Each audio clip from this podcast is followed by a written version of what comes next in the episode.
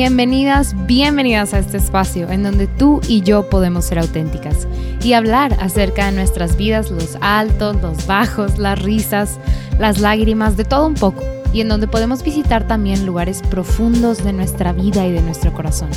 Siéntete en confianza y en total libertad. Ponte cómoda, te acompaño en este momento en lo que sea que estés haciendo. Espero esto pueda inspirarte a ti que estás en este camino con Cristo. Soy Beatriz y en este podcast quiero acercarme a ti, que sepas que podemos ser amigas. Este espacio es una colaboración con Lumen Media. Te invito a ver todo nuestro contenido en Facebook, YouTube, Instagram. Estoy segura que te va a encantar. Nuestro objetivo es crear contenido de calidad que ponga en alto el nombre de Cristo y llevarlo a todos lados.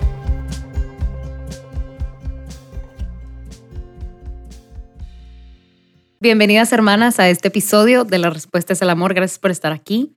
Gracias por acompañarnos y en algún momento lo voy a decir, porque hay que reconocer que esta es la segunda vez que estamos grabando. Eh, pero estoy muy, muy, muy feliz de estar otra vez grabando, de estar otra vez aquí, porque yo disfruté muchísimo nuestra primera plática, entonces estoy demasiado feliz, o sea, a pesar de que fue toda una experiencia, estoy muy feliz de volver a grabar contigo, Fanny, gracias por estar aquí. Les había, lo, lo había platicado la vez pasada y lo vuelvo a decir porque es cierto y está en mi corazón. Esta mujer que van a conocer el día de hoy es un rayo de luz, es un, reflejo de la luz que Cristo eh, nos da y en verdad que es padrísimo poder volver a, a, platicar contigo, Fanny. Muchas, muchas gracias por aceptar la invitación de estar aquí. Ay, no, hombre, para mí es un súper honor este, poder estar aquí contigo compartiendo otra vez. Digo, la verdad es que creo que, que nunca está de más volver a compartirlo.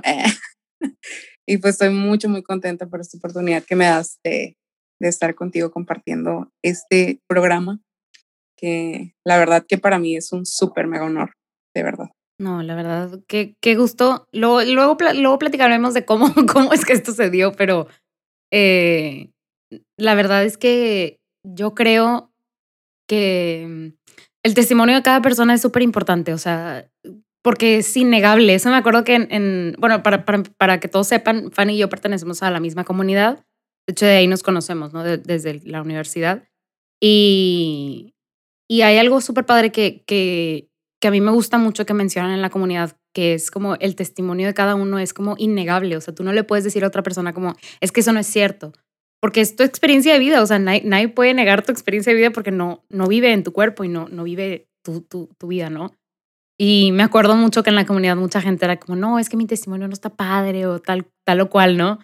Y, y me acuerdo mucho a Ángel, eh, a los héroes de la palabra, como, es que cómo, o sea, ¿cómo que tu testimonio no es bueno si, si Cristo actúa en tu corazón? O sea, si, si, no sé, hay un camino de conversión ahí y un, o sea, la presencia y la gracia del Señor, ¿no? Entonces, creo que el testimonio de cada uno, o sea, de cada un, de cada cristiano es hermoso, pero, pero yo que tuve la oportunidad de escuchar a Fanny, este, creo que tu testimonio resuena mucho con, con, con todas nosotras y, y creo que va a ser padrísimo que todas, que todas ahora sí puedan escucharlo. Muy bien. Y entonces, Fanny, o sea, platícanos para ponerlas a todas en contexto, como platícanos de ti, como de la pequeña Fanny, de, de ¿De dónde viene esta mujer que estamos como compartiendo el día de hoy? Muy bien, pues bueno, yo soy Fanny. Bueno, la verdad mi nombre es Estefanía, pero eh, todo el mundo me conoce como Fanny desde toda mi vida. Tengo 29 años, soy licenciada en recursos humanos, trabajo en una empresa de aires acondicionados en el área de recursos humanos. Este, tengo, este año cumplo 10 años de haber conocido al Señor. Mm. Eh, una experiencia increíble que más adelante pudiera compartírselas. Este, pues la pequeña Fanny eh, es, ha sido como una niña pues siempre alegre, ¿no? O sea, yo siento que algo que me caracteriza mucho es la parte de, la alegría y de, este, me gusta mucho hacer sentir bien a la gente, eh, bromear y todo eso, hacer bullying eh, en buena onda. Confirmo. este, y siento que siempre he sido así en toda mi vida, ¿no? Creo que, bueno, antes era un poquito más reservada, un poquito más cohibida, más, o sea, como que me guardaba muchas cosas, ¿no? Pero creo que porque así toda mi vida había crecido, ¿no? Con el miedo a expresar lo que sentía, con el miedo como a, a poder mostrarme como soy yo. Creo que tengo muy poco tiempo, realmente, tengo 29 años y hace muy poco tiempo que siento que empecé a ser yo. O sea, como que fui eh, descubriendo pues mi identidad de Fanny, o sea, la, lo que Dios hizo así como de que es que tú eres especial y única y lo que nos dice a todos, ¿no? O sea, el Señor nos hizo especiales y únicos. Como que hace muy poco he podido darme cuenta de que realmente Dios me dio este, un corazón único, un carácter único que no es, nadie más lo tiene, ¿no? Y creo que es algo que, que es muy padre que podamos encontrar. Pero obviamente para llegar a eso tuve que pasar por miles de cosas para poder encontrarlo y encontrarme en el Señor. Digo, creo que ese es un poquito un resumen. Eh, Eres como nacida y, y, es que se dice born and raised en Estados Unidos, en inglés, pero aquí sería como nacida y criada en, Monterrey, Nuevo León. Así es. Soy de aquí de Monterrey, perdón. No, no, de esa pequeña parte. Soy regia. Ah, el acento lo denota. A menos que te enojes y te salga lo, ya verán. Ah, porque yo soy de Monterrey, Nuevo León. La mayor parte de mi vida he vivido en Monterrey, pero eh, cuatro años de mi vida los viví en Mérida, Yucatán. La verdad que ha sido una de las mejores experiencias de toda mi vida porque pues ir a Mérida fue un llamado de Dios a ser misionera por un año y donde descubrí al Señor de una manera increíble. Y después me hace el llamado a quedarme, a vivir allá, a vivir comunidad, a vivir eh, pues mi llamado, servicio, o sea, como algo súper diferente. Y fue, la verdad, para mí como una experiencia increíble porque la verdad, de Monterrey a Mérida, de norte a sur, es súper diferente todo los regios somos súper secos, los regios somos muy distantes, este, hablamos muy fuerte. O sea, somos buena eh, onda, pero... no somos mala onda, pero, somos, pero sí. nos entendemos. Tienes que tener como callo, o sea, como si no sientes que te están agrediendo. Exacto, que los que crecemos en Monterrey sabemos que así somos. Llega personas de otro lado y piensan que estamos enojados, que estamos agrediendo. Oye, yo sí me acuerdo en la universidad, porque fui a la universidad con muchos foráneos, y me acuerdo que algunos o sea, alguna vez tuve un, como, o sea, una situación porque era como, o sea, la persona con la que me, con la que era equipo o algo así era como, o sea, estaba sentida, como ofendida de que es que me estás hablando muy feo y yo como, pero ¿por qué dices eso? de que yo no te estoy hablando feo, que hagas lo que te dije, o sea, que no, no, no. Pero sí, sí, sí hay, me acuerdo que, ah, no, no, una vez una persona que me dijo, pero dime por favor, y yo, porque yo me considero una persona educada, ¿sabes? O sea, como con modales, ¿no? Y yo, o sea, me dejó pensando un chorro y yo, es que está implícito. A veces le dices de que, a ver, pásame la libreta. Pero tú lo dices en buen plan, o sea, si es un regio. Me acuerdo que era alguien de Veracruz y fue de que, es que no me dijiste por favor, o sea, como, como, qué grosera. Y yo, no, o sea, que es que los regios ya, lo, ya, ya, ya sabes que viene en el contexto, o sea. Y aparte era... la manera en la que lo dices. sí, como, oye, me pasas la libreta. Ya, ahí está el por favor. está bien, pero no, él era de que, era de que no, dime, ¿me puedes pasar la libreta, por favor? Y yo, no, hombre, un regio no te lo va a decir así. Pero bueno, está bien. Somos buenos. En Monterrey, la verdad, nos hacemos fuertes a las personas. Sí, sí, sí, sí, sí, sí, tienes que. Oye, la vez pasada te decía, y a ver, vuélvela a confirmar. O sea, Mérida sí es la, porque se supone que es la ciudad más feliz de todo México. Tú confirmas, sí es. la. Ah, lo confirmo. Mil por ciento. La verdad, Mérida es un lugar súper tranquilo. De hecho, la mayor parte del centro de Mérida, el 40% del centro de Mérida, está habitado por extranjeros. Gente que viene de otros países compra su casa ahí, en el centro, porque como es el, las casas más antiguas y súper bonitas, las restaura se van a vivir allá. O sea, vas al centro de Mérida y está lleno de, de, foráneos, este, turistas, porque la verdad Mérida es, un, es una ciudad hermosa, eh, segura. Okay. Este, y la verdad lo que ahí hace súper especial es la gente. La gente, o sea, a diferencia de Monterrey, que somos muy así, la gente en Mérida es súper amorosa, es súper educada en todo. A mí me sorprendía la educación vial de Mérida. Real. De verdad, de verdad. O sea, aquí en Monterrey vivimos al mil. O sea, y aquí es como que yo llego primero que tú.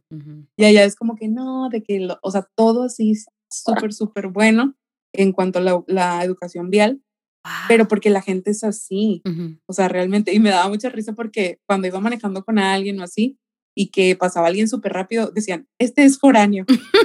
pero aparte bien felices, ¿no? Ay, este es foráneo. Y aquí sería como, hijo de... Va a cobrar herencia el otro.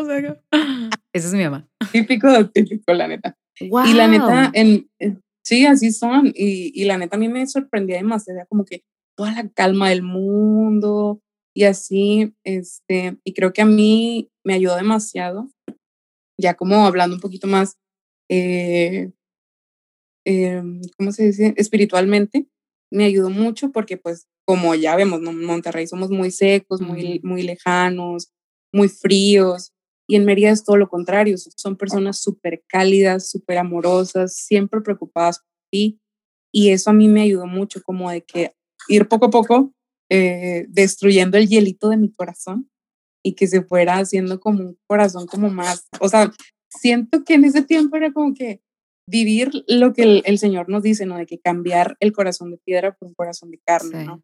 Y ahí yo sentía que el Señor, a través de las personas, me hablaba de una manera increíble del amor que puedes sentir eh, hacia Dios a través de una persona. Ok.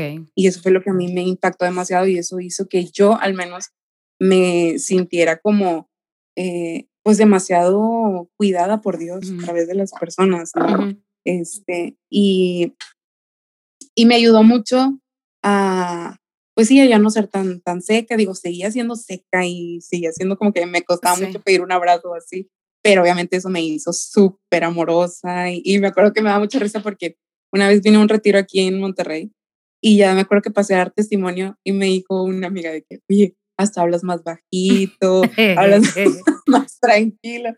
Y yo de que no, pues sí es cierto, o sea, porque allá obviamente aquí es como que gritamos y todo. Sí. Y ella es como que tú no tienes que gritar, no tienes que hablar súper fuerte. Y es, que todo, es, todo es parte de la cultura, ¿no? O sea, aquí, de, o sea, yo también nací, crecí aquí. Todo el mundo está tratando de tipo, ¿qué puedo hacer para trabajar, para ganar dinero? O sea, como que todo es dinero, la industria, el trabajo. Entonces, pues claramente manejas más a la defensiva, estás todo el tiempo manejando rápido y, o sea, como que eso, la vida es muy rápida, o sea, si en la mañana vas al gimnasio y en la tarde vas al trabajo y en la noche vas a no sé dónde. Digo, la pandemia ha frenado un poquito eso, pero este, siento que en Mérida no, o sea, la vida es más lenta y entonces, por ende, ni siquiera tienes que hablar tan rápido, o sea, como que todo es parte de, ¿no? Pero a ver, platícanos, o sea, ¿qué, ¿qué llevó a Fanny a ir a decirle al Señor, va, te doy un año de mi vida. O sea, porque no, la neta, hay mucha gente allá afuera que dice, amo a Cristo, pero no le da de que todo un año de su vida. Y un año de su vida después de haberse graduado. O sea, eso es, eso es muy interesante porque no es como, bueno, tengo 16 años, como que me lanzo. No, era, ¿a qué edad te graduaste? A los 21. No, ya me gradué grande, me, gradué a los 24. ¿A los 24? No, es cierto, a los 23, a los 23. Yo también creo que me gradué a los 22, 23. Este, pero ya como que, o sea, siento que si alguien lo escucha, dice de que, ¿cómo que a los 23 decides de que un año libre de, de impuestos? No sé, o sea, como, ¿qué te llevó a, a, o cómo empezó este viaje con el Señor? Bueno, mi viaje con el Señor empezó cuando tenía 19 años. Yo mm. conocí a Dios a los 19 años, estaba a la mitad de mi carrera.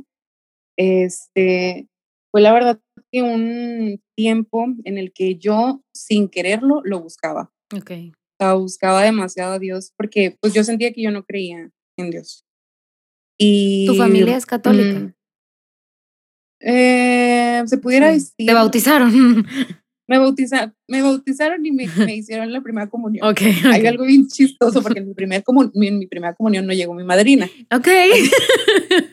no tengo madrina. Así que no tengo madrina, fue el Señor. Desde ese entonces. Sí, porque está bien chistoso eso, porque no llegó mi madrina, así que todos me bulean de que, oye, que no tuviste madrina de primera comunión, pero Ah, ok. no era tan importante para mi familia. Ok, este, esa parte, y pues yo crecí así, o sea, como que sin que esto fuera algo eh, esencial en mi vida y en mi familia, ¿no? Eh, conozco al Señor a los, a los 19 años, pero antes yo me acuerdo que como meses antes de conocer al Señor, yo me agarraba en las noches como a, pedirle, o sea, sin saber qué hacer, era como que darle gracias, pedirle perdón y pedirle por las personas. Siempre era como que por personas, nunca era por, por cosas o así, siempre era por personas. Eh, pero así de repente, y yo le decía a Dios de que, ah, yo quiero estar en un grupo porque quiero tener amigos. Yo realmente sentía que no tenía muchos amigos. Mm. Este, yo le decía como que, ah, quiero estar en un grupo. Y como que eh, los grupos parroquiales estaban muy de moda en ese tiempo. Sí. Y era como que sí, todo el mundo está en grupos parroquiales, tiene muchos amigos y salen a fiestas. Entonces, así como que, en cierta manera, sí buscaba así como que grupos parroquiales, pero para tener amigos mundanos. O sea, bueno, no mundanos, sino como que amigos eh, con los que pudiera compartir todo. sí. Y más como estando en la iglesia, pues ya está chido, ¿no? Pero pues en sí como que era más, mm, la motivación era más por la gente, no por tanto por la, este, por la iglesia y conocer a Dios. Pero por las noches sí me acuerdo que me agarraba mucho ese, deseo de pedir perdón, de dar gracias, de pedir. Y de repente me acuerdo que una amiga que estaba conmigo en la secu eh, me manda un mensaje y me dice de que, oye, Fanny, este quiero invitarte a un café, que no sé qué, qué dices si te veo. Y yo esta chava pues ya la tenía desde, nos vimos en la, en la prepa, unos, pues estuvimos juntas los dos años de la prepa. Y luego ya entrando a la facu ya nos dejamos de ver. Y para mí era como bien raro porque dije, ah, pues ya tengo mucho que no la veo, pero pues quién sabe qué querrá. Me va a vender de que toppers. ya, yo Iba a decir una marca, pero Mary Kay, ah. ah, yo sé, de que me quiere ser distribuidora. Oye, es que para el que no sea de Monterrey, aquí todo el mundo te quiere hacer distribuidor de algo. O sea, sí, todo mundo, así que pues por eso es, es rebane pero no nos vayamos a meter en un problema. Ah, ya sé, ya sé.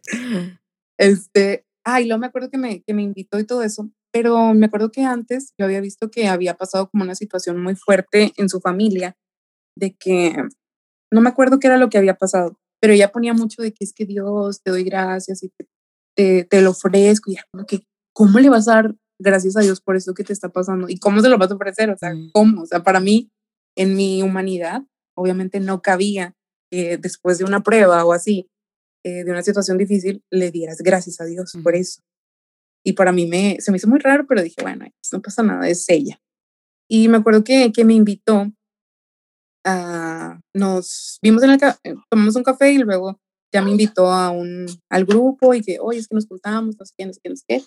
Y eh, ya me invitó a una fiesta, fui, estuvo muy padre. A la semana siguiente fue el retiro, fue el curso de Nueva Vida en Cristo. Y ahí fue para mí un boom, o sea, ahí fue donde pude ver mi vida cambiar, eh, dar un giro de 180 grados y ver la realidad de que, oye, estás aquí, conoces a alguien que cambia por completo tu existencia. Porque cuando yo conozco a Dios, yo me acuerdo que yo me la pasé llorando todo el retiro. todo el retiro me la pasé llorando. O sea, los grupos de, de diálogo, que es como que los grupos para compartir dentro del retiro, yo lloraba y lloraba y lloraba y era como un dolor profundo decir como que no puedo creer que Dios me ama, no puedo creer que aún siendo pecadora Dios me ama, mm. O sea, no puedo creer todas estas cosas y, es realmente algo súper bueno, ¿no? Em, cuando eh, en el momento final del retiro es un momento de oración donde oran por ti. Lloré tanto, tanto, porque por primera vez en toda mi vida pude sentir un amor muy especial, que era el amor de un papá. Mm.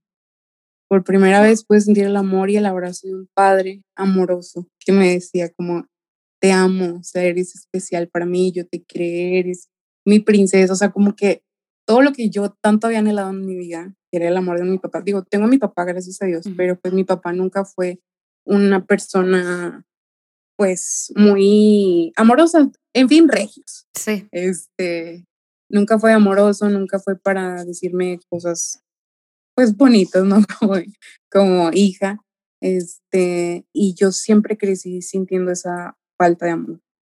Cuando llega Dios, llega a cubrir esa necesidad porque realmente era una necesidad de amor, pero sobrepasa. O sea, realmente yo no podía entender cómo Dios podía amarme.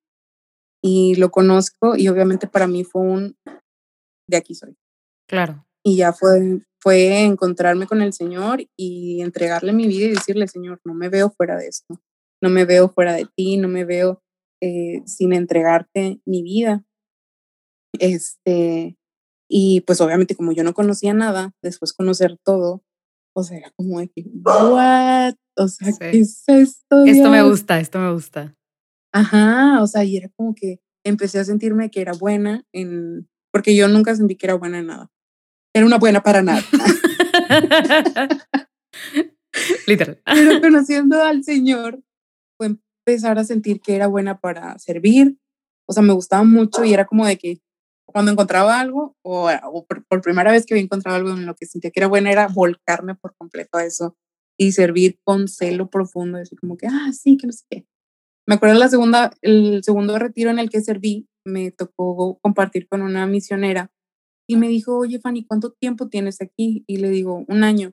Me dijo, no manches, o sea, parece que tienes toda la vida, o sea, porque sirves bien así, yo de que, ah, pues es que me gusta mucho y, siempre para mí era como mucho el celo de, es que ¿por qué no lo comparten? ¿Por qué no pueden vivir de esta manera el servicio y todo eso cuando Dios pues da demasiado, ¿no? Yo estaba enamoradísima de Dios. Yo también cuando te conocí, yo me acuerdo que era de que, wow, o sea, Fanny es eh, una hija comunitaria, o sea, de, que, de ley, o sea, sus papás tienen que ser también de que súper radicales porque ¿cómo, ¿cómo existiría Fanny sin ese background, no? Pero no, o sea, la cosa no era que habías crecido en una familia católica y que habías sido súper sacrosanta toda tu vida, sino que amabas tanto al Señor y recibiste tan, o sea, como que, tipo esto de la perla preciosa, o sea, encontraste la perla preciosa y dijiste, vendo todo. O sea, como que no, y, para cualquiera que esté escuchando, o sea, no necesitas venir de la familia perfecta, con la estructura perfecta, con el amor perfecto, para poder servir al Señor y para enamorarte del Señor, o sea. Pero sí, yo también cuando te conocí fue que, ah, claro, tipo, su familia debe estar en la comunidad, o sea, porque es intensísima. Sí, de hecho muchos pensaban de que, oye, ¿quién es tu familia? Y así yo que, no, pues nada más estoy yo en la comunidad. Digo, en el grupo en ese tiempo. A mí me pasó igual, a mí me pasó igual. sí, verdad, muchos piensan de que, ¿quién es? O sea, ¿en qué sector están o cosas así, no? De que yo, de que, no, pues yo mm, estoy en MCU. ¿De qué me habla? Sí, y ya me acuerdo que después de eso fue como un volcarme por completo por el Señor. Y cada vez yo sentía ese deseo de seguir creciendo y de seguir aprendiendo y conociendo y conociendo. Estuve en universitarios, en, el, en la misión de, de universitarios. Después del Señor me llama a servir con adolescentes. Yo me acuerdo que yo estaba negada de que yo no quiero servir ahí, no quiero servir. Pero tenía una amiga que estaba ahí al pie de que, por favor, de que pan y que no sé qué. Y siento que ella oró demasiado por mí para que yo pudiera. Y era como que, bueno, pues ya que ni modo, este, pues voy a servir. Pero la verdad es que ha sido una de las mejores experiencias de toda mi vida compartir con adolescentes, porque ahí es donde te das cuenta que esa etapa es donde están más necesitados de una identidad. Y ahí a mí me obligaba a que yo fuera congruente con lo que vivía y lo que decía, porque es como que estas niñas, ah, porque eran puras mujeres, era eh, misión de, ay, ¿cómo se llama? Misión de jóvenes. Misión de jóvenes de, de mujeres, ¿no? MJ, mm. eh, secundaria mujeres. Y me acuerdo que en ese tiempo fue como de que, o sea, ver la necesidad de modelos para las niñas. Y me acuerdo que nos decían demasiado eso, es que tienes que ser congruente y así. Y yo no me daba cuenta hasta después, dije, sí es cierto, o sea, estas niñas están buscando, tienen el deseo profundo de encontrar eh, alguien auténtico. Sí, claro. De hecho, yo creo que les Mientras que ellas se encuentran. Sí, les haces mucho daño si no eres auténtico, si eres dos, doble cara, porque entonces perpetúas eso de que quién soy, entonces debo de aparentar y debo de ser, o sea, si es un servicio con, o sea, un servicio, pero con mucha responsabilidad, más que con un universitario, yo creo. Sí, porque creo que como universitario, pues ya en cierta manera ya conoces como tu identidad o ya sabes lo que quieres, sabes que te quieres dedicar a tal cosa y así pero como niñas de secundaria es como que están en ese proceso de encontrar quiénes son. Totalmente. Y, y para mí fue como un, oye, yo necesito mejorar estas cosas para pues ser un ejemplo para ellas, ¿no? Y eso para mí fue algo que me marcó demasiado. Y obviamente pues yo ya me iba enamorando más del Señor. Yo me acuerdo que cuando iba a entrar a la comunidad o antes de entrar a la comunidad yo le decía a Dios, algo que a mí me enamoró de la comunidad fue ver a las familias sirviendo juntos. Sí. Y yo le dije a Dios, yo quiero esto. O sea, yo quiero una familia que sirva por completo, con, o sea, a ti Y, y ya fue donde pues yo le pedía mucho a Dios pues que pues dame esto, de verdad lo quiero, lo quiero, ¿no? Y ya cuando el Señor me lo da, o sea, no, no la familia sirviendo, ¿verdad? pero que me, permite entrar a la comunidad fue como un, regalo. o sea, de aquí soy, o sea, y, y, cada vez más compromiso y más celo y, ay, no sé, como que sentía demasiado, ¿no? Fíjate que ya cuando, yo experimento mucha empatía con lo que estás diciendo porque a mí me pasó igual. O sea, igual, igual, igual, en el sentido de la comunidad, de anhelar la vida comunitaria, pero porque la conoces, o sea, no porque, ay, mira, son una comunidad y yo quiero formar parte, no, o sea, ves como el, testimonio de esta gente y, la misión como eh, permanente y eso, eso a mí fue lo que me enamoró. O sea, el, ok, aquí hay gente que es igual de radical que yo, o sea, como que, que busca al Señor con todas sus fuerzas, con todo su corazón, o sea, y eso, eso me marcó un chorro. Sí, y creo que es algo súper diferente. O sea, como que no te imaginas encontrar un lugar así donde toda la familia junta y sí, viviendo y entregándose a Dios. Sí, no, y yo, y yo me iba de misiones con mi familia desde que tenía siete, ocho años. O sea, de que yo, mi mamá, mi papá, mi abuela, mi abuelo, mis tíos, mis primos, pero éramos parte de, o sea, de las misiones, nos íbamos de misiones juntos. Pero no que todos tus días estuvieran ordenados a un propósito, o sea, que toda tu familia, que todo lo que haces, tus vacaciones, estuviera ordenado a servir en una misión. O sea, como que eso es algo mucho más grande, ¿no? Pero entonces, a ver, o sea, entonces ya todas entendemos por qué decidiste dejar, o sea, porque es más, yo creo que hasta era lógico de que claro que Fanny se va a ir, claro que Fanny va a hacer misiones porque, pues, ¿cómo no? O sea, como que, ¿cómo no? ¿Cómo privarte del, de la, del, como de lo padre que sería vivir un año esa experiencia, ¿no? Pero, pero ¿cómo fue? O sea, sí fue fácil irte, este, porque Mérida, como que... y luego aparte te quedaste allá, pero luego nos platicas por qué. sí, no fue fácil. O sea, obviamente yo tenía ese deseo. O sea, como, como te decía hace rato, ¿no? De que, o sea, yo sentía que crecía y anhelaba más, y anhelaba más, y anhelaba más. Y para mí, el programa de Misioneros en la Brecha era como lo top de servicio. Claro. O sea, como que si llegara a ser misionera, es como de que ya cumplí con todo el perfil de una mujer comunitaria, ¿no? O sea, como que en cierta manera como parte de servicio, pero era, al principio yo tenía ese, esa mentalidad de que solo es servicio. Mm. O sea, que me tocó hablar con una hermana y me dice, es que no es servicio nada más. O sea, sí sirves, pero lo principal es que es un lugar donde te vas a encontrar al Señor de una manera súper diferente. Y yo de que, ah, ok, bueno, voy a orar por ello. Y yo me acuerdo que desde que entré a la comunidad, yo lo puse en oración en mi grupo en mi grupo de compartir. Y sí fue como un, ok, este, quiero orar por eso, quiero que se dé, pero pues lo oraba y lo oraba, ¿no? En el 2015, cuando yo me graduó, este, tenía esa necesidad. Me acuerdo que se dio la oportunidad de, de, ir a Costa Rica a una conferencia y ahí fue donde dieron una charla de la, de la brecha y yo ahí fue donde le dije al Señor, ¿sabes qué? Yo necesito que tú me digas si sí o si no. Por favor. yo lo quiero, pero yo no sé si tú lo quieres, pero yo necesito que ya me des una respuesta. A mí no me, me tengas así en ascuas. En regia, ¿no? como a mí me dices ya. Y me acuerdo que estábamos en un momento de oración. Todavía recuerdo mucho ese momento. O sea, es que cada día en la conferencia había un momento de oración que dirigía una comunidad. Y todavía me acuerdo que era el, momento de oración que dirigió la comunidad de Honduras. Y, o sea, pasaron tantas cosas en ese momento que ahí fue donde yo le dije al Señor, sabes que yo necesito que me digas si quieres o no. Y ya me dijo, no, o sea, sentí en el profundo de mi corazón que me decía, si quiero. Mm. Y yo nada más le dije que bueno, si tú quieres, necesito que pongas todas las cosas. O sea, tú pon todas las cosas, tanto el permiso de mis papás como lo económico, como todo, ¿no? Y me acuerdo que regresé a Monterrey y ya fue como con esa necesidad. Yo ya me había graduado, tenía 23 años, ya me había graduado y ya estaba trabajando okay. en ese tiempo. Y ya fue donde le dije, ah, ok, bueno.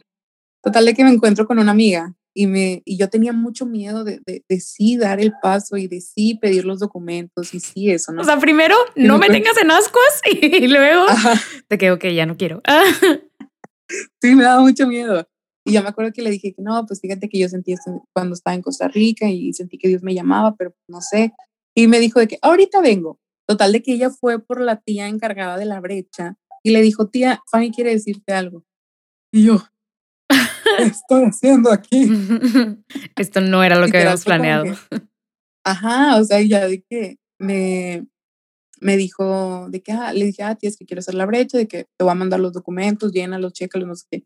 Obviamente al ver ya lo, lo formal, eh, lo administrativo de la brecha, pues sí era como algo que me, me friqueaba mucho, ¿no? Sí. Y yo lo puse en oración y le dije al Señor, pues tú ayúdame, porque también era económico y así. Y el Señor era como, yo voy a proveer. Yo así sentía todo este tiempo, yo voy a proveer, yo voy a proveer. Y me acuerdo que lo hablé con mi mamá. Le dije, ¿sabes qué? O sea, tengo esta, o sea, sentí esto y me gustaría que me apoyaran. O sea, no quiero, ah, porque yo le dije, yo lo cambio en lugar de la graduación. En lugar de tener, ah, no es cierto, eso no es. Eso fue Costa Rica. sí, fue como le dije a mi mamá, ¿sabes qué? Siento este llamado de, de Dios. Y me acuerdo que mi mamá me dijo, pues, si, es, si Dios te está llamando, ¿quién soy yo para decirte que no? Y yo de que, ¿what? Y ahí fue donde dije, ya, o sea, ya es esto. Se alinearon todos los. Ajá.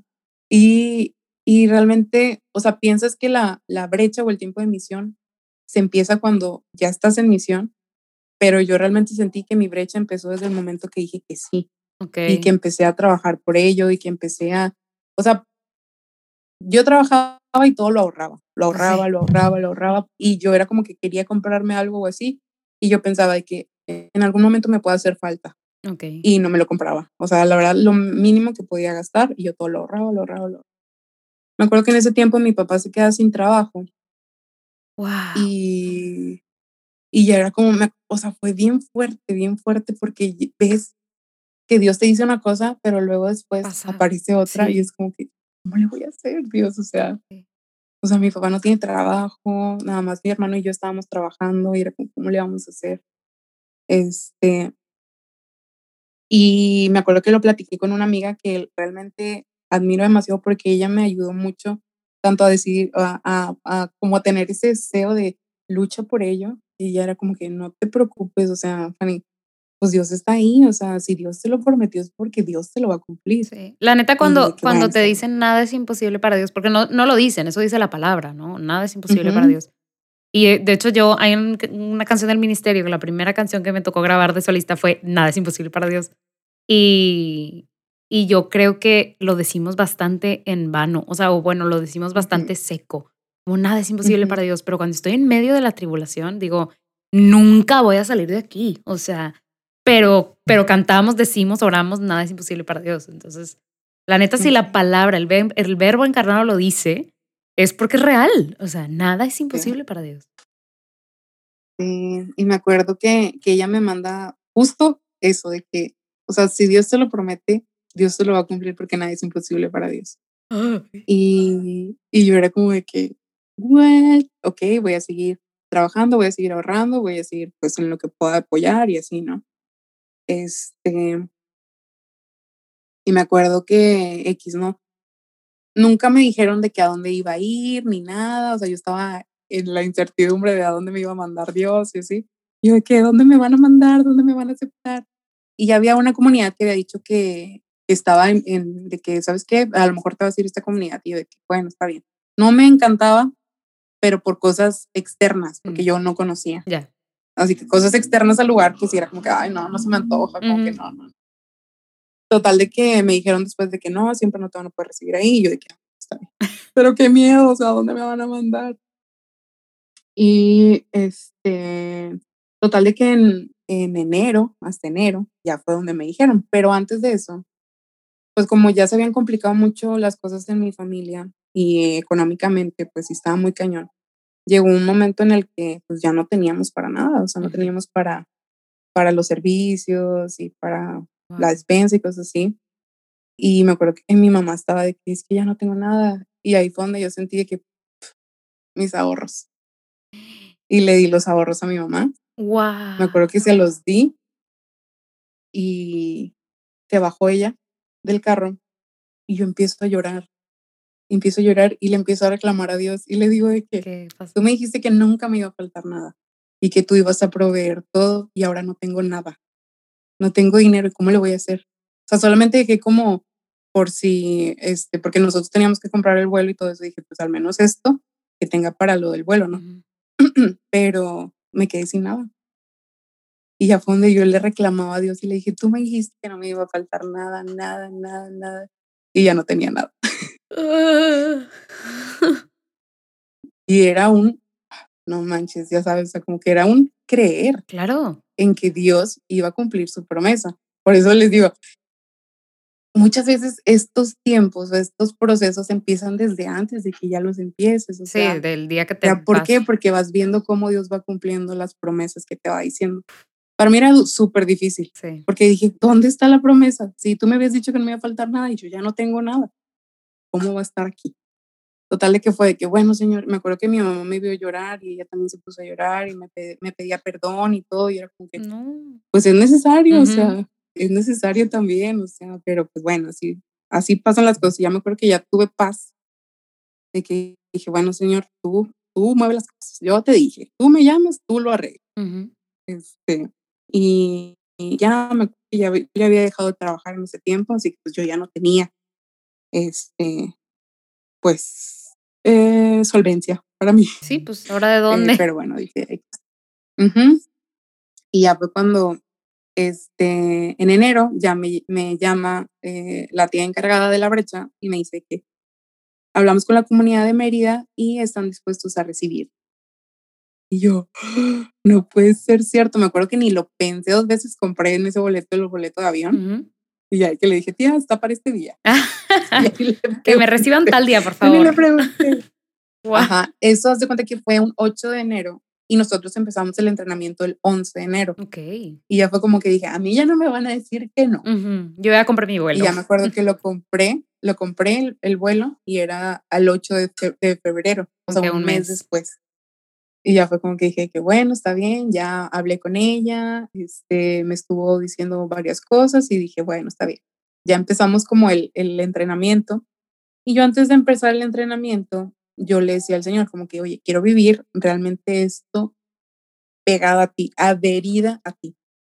Y ya fue donde le dije al Señor, tengan mucho cuidado siempre, siempre te dicen, ten cuidado con lo que le pides a Dios. Y sí, realmente ten cuidado con lo que le pides a Dios, pero no hay que tenerle miedo al éxito, hermanas. Ay, no, Fanny, pero diles primero qué les dijiste antes de decirles que pidan lo que sea. Yo le pedí al Señor, antes de empezar mi proceso de misionera, le dije, Señor, quiero sentir una soledad tan profunda en la que solo te encuentre a ti, en que solo a ti encuentre consuelo. Y uno se imagina, ¿no? Dios va, a respetar tus tiempos, va a respetar el tiempo en el que tú le pides y así como que cuando empiece esto. No, Dios no te respeta esas cosas, es como que cuando tú lo necesitas. Entonces como que es desprender y decir como que, bueno, ella necesita estar sola y estar o sea, totalmente adherida a mí, bueno, está bien, pues vamos a empezar. Y yo me lo imaginaba que iba a empezar en Mérida. O sea, que en Mérida yo me iba a sentir sola, pero lo empecé a sentir aquí en, en Monterrey, con mi familia, con la comunidad, con mis amigos.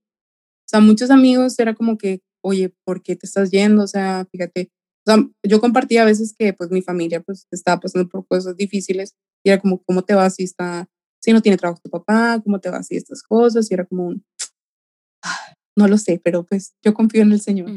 Y me acuerdo que sí había, o sea, gente muy cercana que me decía, ¿por qué te vas? Pero luego gente que no conocía mucho era como que se alegraba demasiado de que, oye, qué chido este tiempo que estás tomando. Me acuerdo una, una hermana increíble que se llama Marce Pérez de Costa Rica. No la conocía y le enseñé que me estaba haciendo mi solicitud de la brecha y se emocionó tanto, tanto, tanto.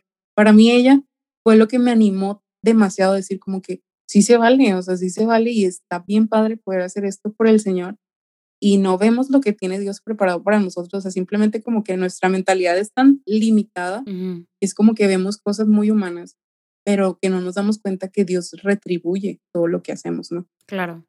Y, y ya, bueno, volviendo a esta parte, eh, me sentí muy sola, muy, muy sola desde aquí en mi casa, o sea, me acuerdo que fue el día de mi cumpleaños, eh, un día antes de mi cumpleaños, me acuerdo. Eh, pues sí, era como que mi, mi mamá me acuerdo que se enojó mucho conmigo, me dijo que, que, yo me estaba yendo de misionera simplemente porque no quería afrontar los... los la realidad. es la realidad de mi casa y obviamente eso me dolió mucho, mucho, mucho porque yo sabía que no era cierto. O en cierta manera yo le preguntaba a Dios, ¿de fondo sí es eso? ¿O realmente sí me estoy yendo por ti? Como que me hizo cuestionarme mucho mi, mi verdad, mis verdaderas intenciones de ir. Este, y ya después dije, no, o sea, sí. Me acuerdo que mi cumpleaños fue súper difícil y súper doloroso. Ese cumpleaños ha sido como uno de los más difíciles. Y me acuerdo que, que ese día yo me iba a ir a, a Casa Jerusalén, donde estaban las, las demás brechistas, porque al día siguiente era el retiro. Este, me acuerdo que me fui y tenían preparado una fiesta sorpresa para mí. Y ya fue que, no manches, súper bonito, o sea, me sentí muy amada por Dios a través de ellos. Y me acuerdo que el día siguiente, eh, pues la casa está por el TEC y el TEC está súper cerca del Cerro de la Silla. Algo que yo he amado demasiado es la parte de los amaneceres y atardeceres, los amo profundamente. Y me acuerdo que esa vez eh, había un amanecer tan hermoso que era el sol detrás del Cerro de la Silla y eran unos destellos increíbles. Y yo le dije al Señor, este es mi regalo. Mm. O sea, no puedo pedir nada más que esto y saber que tú estás aquí conmigo, ¿no? Y me acuerdo que ya este, después de eso fue como un, bueno, Señor, necesito compartir contigo esto. O sea, si ya yo te lo pedí y tú me lo estás dando, pues ni modo, o sea, a darle y a disfrutar de todo esto. Y ya me acuerdo que cuando me fui a Mérida, pues sí fue como un acoplarme por completo, porque sí es como Monterrey, secos, regios, así duros, y Mérida cálidos, amorosos. No, demasiado, demasiado, demasiado. Este, y fue ya estando allá, encontrar al Señor de una manera profunda en los hermanos.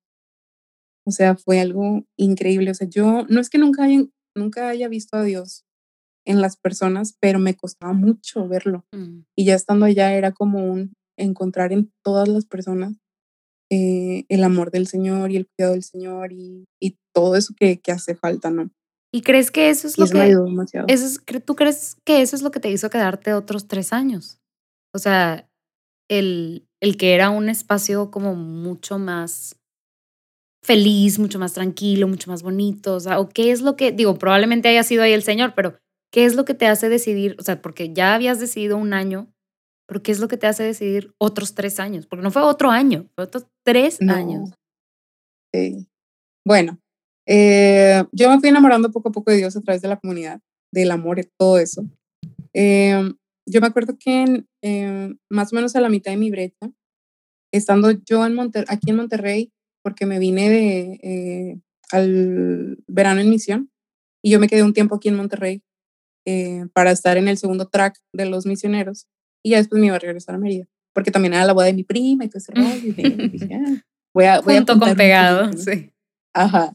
Y ya de que, total, de que me acuerdo que un día hablo con una de, de mis hermanas de Mérida y le digo de que, oye, Pati, pues es que yo me quiero quedar en Mérida. Y así toda emocionada y así, así como que ya me había encantado, encantado, encantado. Y me dijo de que, Fanny, pero pues es que tienes que ver más cosas, tienes que ver dónde vas a trabajar, dónde vas a vivir y todo eso. Digo, te podemos apoyar, pero pues, pues ya no es lo mismo. O sea, yo de que no, pues sí cierto. Y se me había quitado como ese, o sea, como que en ese momento ya se me fue. Y después lo volví a sentir muy fuerte, como, ¿y si me quedo?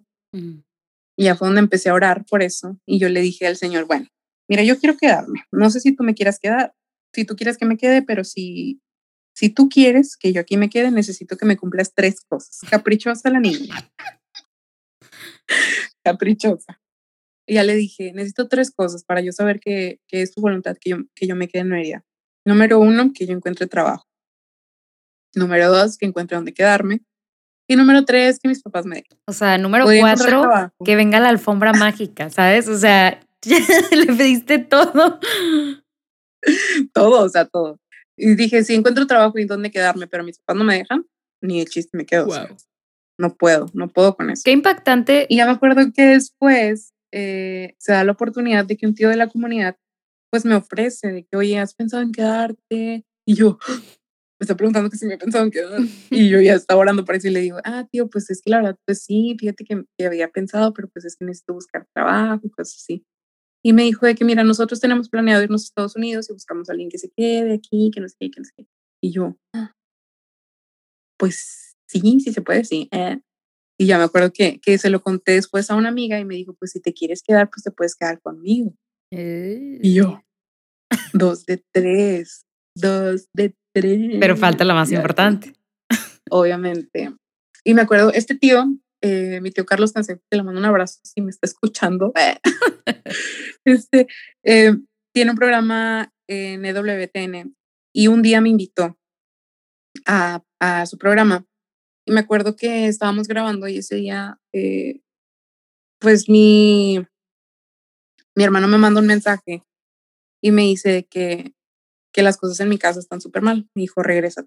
O sea, yo todavía me faltaban como dos meses para regresarme. Y ya mi hermano me estaba diciendo de que ya regresaste porque las cosas están súper mal en la casa. Y yo de que, no manches. Me acuerdo que, que me aguanté, me aguanté. Y, y terminando el programa, mi tío me pregunta, me dice que, ¿cómo estás? Y yo, uh, me puse a llorar ahí, me puse a llorar ahí porque yo sentía como que, oye, Dios, tú me estabas cumpliendo todo y ahora lo único que, te, que me hacía falta, pues está peor, o sea, y si ya no me puedo, pues quedar, ¿no? Este, y ya me acuerdo que, que hablé con mi hermana y le dije que no, pues cómo están las cosas y que no sé qué, ella me explicó cómo había estado todo. Con mis, mis papás habían tenido un problema y pues sí estuvo muy fuerte. Eh, y ya de que ya mi hermana me, me contó y todo.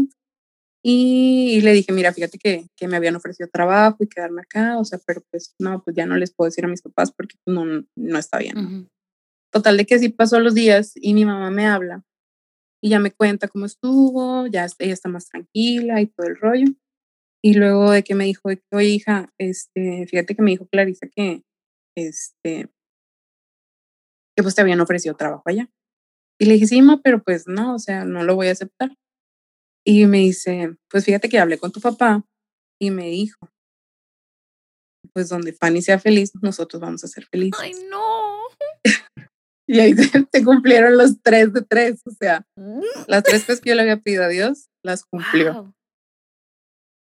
Y para mí fue como en ese momento no podía creerlo. Y me acuerdo que me, me solté a llorar y dije, no manches, no puede ser, o sea, realmente se está dando esto. Sí. Cuando mi mamá al principio me decía, quédate seis meses nada más, o sea, ¿para qué te quedas todo el año? Mi mamá ya me estaba dando el permiso junto con mi papá sí. de que si yo era feliz viviendo en otro lugar, ellos iban a ser felices. Wow. Y ya dije, what? Y ya como que todo se fue dando.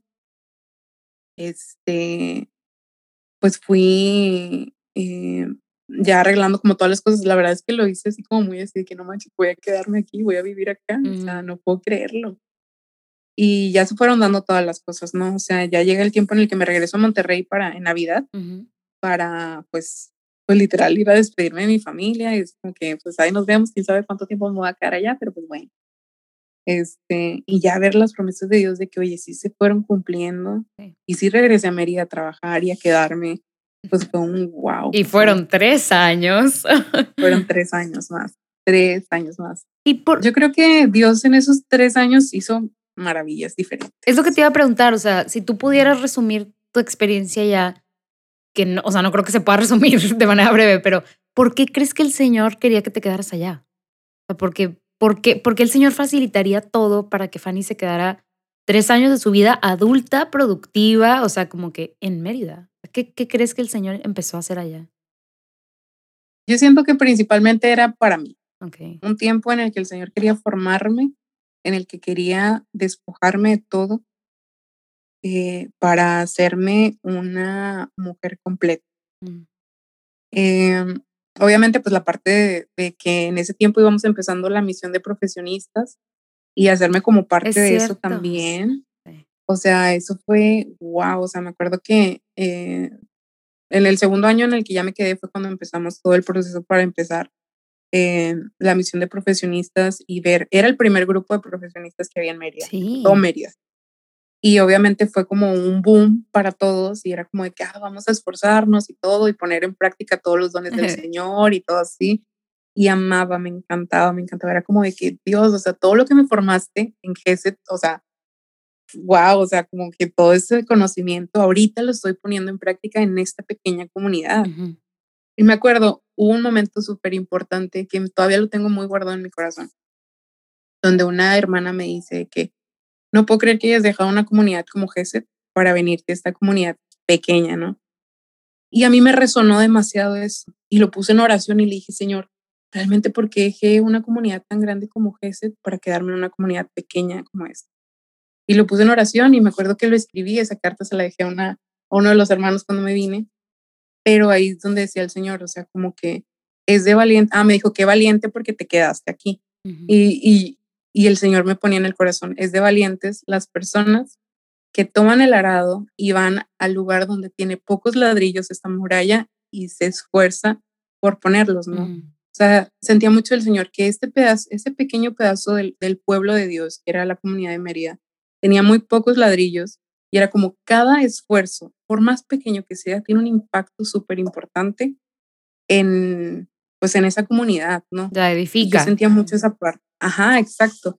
Y ahí es donde sentía como que es que realmente es de, de valientes irse a esos lugares donde no tiene mucha estructura, donde no tiene tanto, este, eh, tanto tiempo, tanta experiencia y con tu experiencia y con todos los dones que Dios te ha dado, formar esa comunidad, no ser parte de, la, de las personas que forman esa comunidad. Y para mí es donde yo ya sentí como de que, bueno, o sea, lo que yo haga, los esfuerzos que yo haga tienen un, un impacto y un eco súper fuerte en esa comunidad y ahí es donde dije que pues sí me quiero quedar y sí quiero seguir haciendo así grandes cosas aquí. Sí. Y la neta, eso es, eso es cierto para todas, o sea, y todos. O sea, sí, el Señor, yo creo que, eh, o sea, a veces es necesario y él, él escoge como a personas específicas para construir en lugares en donde no hay nada.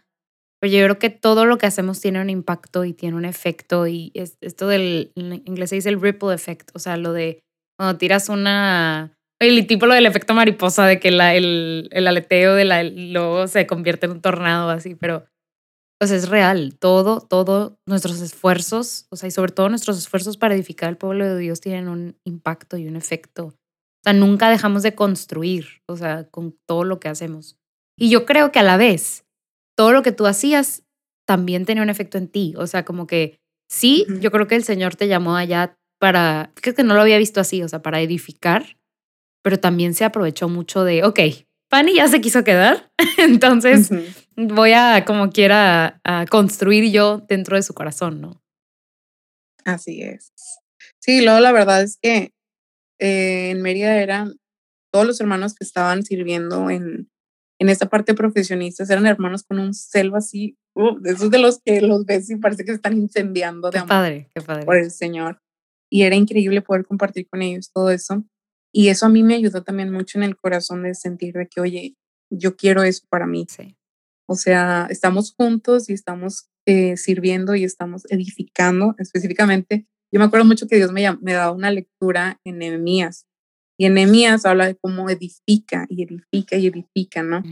Eh, y yo sentía mucho esa parte, como edifica y así como edificas tú, pues me vas a dar chance de que yo edifique en ti. Claro. Y eso fue algo que fue increíble, ¿no? Y eso fue como más en la parte del servicio, pero en la parte personal sí sentía demasiado como Dios iba quebrando muchas cosas en mi corazón y en mi persona que me iban sacando quién era yo. O sea, iba sacando el cascarón mm. y íbamos, e iba mostrando quién era realmente Fanny, ¿no? Em, me acuerdo que un tiempo sí fue muy difícil para mí, todo un año, en el, específicamente el 2018, donde pasé por momentos muy difíciles de ansiedad y una, eh, no fue depresión en sí, pero eran principios de, depresión, ¿no? Pero de esa ansiedad de la que dormida me levantaba ahogándome, de que ya no podía y me acuerdo que me levantaba llorando y súper asustada, de que, ¿qué es esto? ¿Qué es esto? ¿Qué es esto? Wow. Y, y yo me sentía muy mal, o sea, yo me sentía muy triste y eran cosas de las que yo no compartía con las demás personas. No lo compartía, pero Dios es, ya hasta, a lo mejor, y perdón por lo que voy a decir, pero Dios, medio chismosillo. y ponía en el corazón de las personas de que, oigan, Fanny no está bien. Me acuerdo que una vez eh, saliendo del trabajo, me iba caminando y yo me sentía súper mal, súper, súper mal y esa, una presión en el corazón, así como que, ¿qué hago? ¿Qué sigo? ¿Qué, o sea, ¿qué, estoy haciendo en esos momentos de mi vida? Me acuerdo que en ese momento, y yo estaba mal, lloré, lloré, lloré. Y en ese momento me habla una amiga y me dice que Fanny, estoy en el Santísimo y no sé por qué el Señor me, me, me inspiró mucho a orar por ti, no sé, no sé qué estás pasando y que no sé qué, y yo, que, Dios. o sea, sí fue muy fuerte para mí, ¿no? Y muchas personas sí lo sentían y que, oye, estás bien. Cuando al principio yo sentía que era a lo mejor algo muy emocional. Sí. Pero cuando ya mi hermana me habla un día y me dice que, Fanny, es que mi mamá se siente como muy preocupada, muy angustiada por ti, no sabes si, si te está pasando algo. Y pues yo ya estaba pasando por todas esas cosas. O sea, yo dije, es que esto no es emocional, no es algo, que yo me estoy inventando. Sí, esto es algo O sea, ya realmente es algo fuerte, ¿no? Y, y ya fue como que le dije a mi hermana que pues es que no la estoy pasando muy bien, ora por mí. Em, y pues sí, ¿no? Y un momento creo que culmen, que culmen, sí, sí, sí, un momento culmen. sí. Fue un día que estábamos en un 15 de septiembre, que fuimos a la playa, uh, pues el puente, ¿no? Fuimos a la playa y todos estaban de que en una casa y yo me fui a la playa. A la playa literal estaba sola, sola, sola. Nadie quiso ir conmigo porque ah. no les gusta la playa mucho. O sea, yo que como, como que no te gusta la playa. Sí. Y se, que, se quedaron en la alberca, ¿no? Y yo estaba en la playa y, y yo veía como la, o sea, lo profundo del mar, o sea, a lo lejos. Y me metí, me metí, me metí, me metí al mar y en mi cabeza era como un vete, métete, métete, métete, métete, métete, pero ya atentando contra mi vida, ¿no? Ajá. Fue un momento súper difícil porque era como que, pues vete, o sea, no hay nadie, nadie te va a ver, nadie va a saber qué onda, o sea, tú. Y en ese momento fue como un, como un shake en mi cabeza de que, ¿qué estás, haciendo? ¿Qué estás haciendo? Y, y, me acuerdo que me regresé y me quedé en la, en la orilla y ya me puse a llorar y dije, Señor, ¿qué iba a hacer? O sea, no sé, o sea, como que estaba demasiado mal, demasiado. Y ya fue donde dije que, ¿sabes qué? No, o sea, esto no, no puede seguir así, necesito pedir ayuda porque ya esto sobrepasa todo. O sea, ya estoy atentando contra mi vida. Sí. Y ya me acuerdo que, que lo pude soltar, hablé con varias personas eh, que me ayudaron como a llevar un proceso de, oye, si necesitas una, un apoyo, ¿no? Y creo que, que, eso me ayudó mucho como a ver de que, bueno, está bien, Señor, te preparaste fuerte, fuerte, fuerte, fuerte. Sentí que Dios me preparaba muy fuerte en ese tiempo, porque el año siguiente fue cuando todo se empieza a desmoronar. Toda mi realidad en Mérida se empieza a desmoronar porque pierdo el trabajo, pierdo el lugar donde estaba viviendo y ya era como un... Ya, esto no... Necesita regresar. Sí, esto no está saliendo. Yo me acuerdo que para tomar la decisión, porque no era una decisión que iba a tomar así de la nada, ¿no? O sea, no era algo así tan fácil. Yo lo puse en oración y esta vez le puse a Dios una sola prueba. tres. ya, tres para quedarme, una para regresar. Pero para mí, realmente, una, una disculpa a mi hermano, ¿verdad? Pero era una, una razón y era como, era que Dios proveyera el vuelo de regreso de Mérida a Monterrey. Okay. Era lo único que le había, le había pedido. Si tú quieres que me vaya, tú provee el vuelo de regreso. Total de que yo no tenía dinero para nada, me habían cortado el teléfono, no tenía nada y yo nunca se lo conté a mi mamá. Okay. Yo, perdí el trabajo y a la única que se lo conté era a mi hermana y le dije, ¿sabes qué? No, no, le vayas a decir a mi mamá, no le vayas a decir a mi mamá porque iba a ser más difícil, porque iba a ser una decisión muy emocional. Una decisión de que ella, de que no, pues es que está mal, no sé qué, de que dale, regresa, te regresa. Total de que pasan como un mes y mi, hermana, mi mamá me habla y me dice que, oye, este, ¿tienes algo que contarme? Y yo, no, ¿de qué? Y de que es Clarisa nos contó que pues, ya no tienes trabajo y no sé qué, yo de que... Ah". Clarisa siempre les pues, cuenta. pero es que yo siento que ella ya, ya no podía. Guardárselo. ella como que sabía que estaba yo, no la estaba pasando bien y ella fue como que, oigan, necesito contarles algo, Fanny no tiene trabajo y no sé qué, no sé qué, y mi mamá luego, luego de que no, y no sé qué, y no sé cuánto. Y ya de que dije, bueno, pues ni modo, o sea, eh, ahí fue donde yo todavía sentía eso de que no, pues la neta quiero esforzarme y quiero saber más cosas, o sea, quiero intentarlo, ¿no? Y ya me dijo de que no, pues este, no, Clarisa me dijo que no te dijera nada, pero la verdad, pues. Estoy preocupada. Ella se lo contó, de hecho, cuando mi, mi, mi mamá, ah, dice que, que se lo contó y estaba mi mamá y mi hermano en el cuarto y mi hermano le dice de que, pues dile a Fanny que yo le pago el vuelo de regreso. Mm. Y ahí fue donde yo fue como de que no manches. Sí, ahí está. Ahí está el Señor. Y ya fue donde dije, no, o sea, es que yo solamente te pedí eso y eso lo respeto, Señor. O sea, hasta ahí. Y ya fue cuando me, me tomó la decisión de regresar. Obviamente fue un proceso muy difícil, todavía mucho más difícil que quedarme.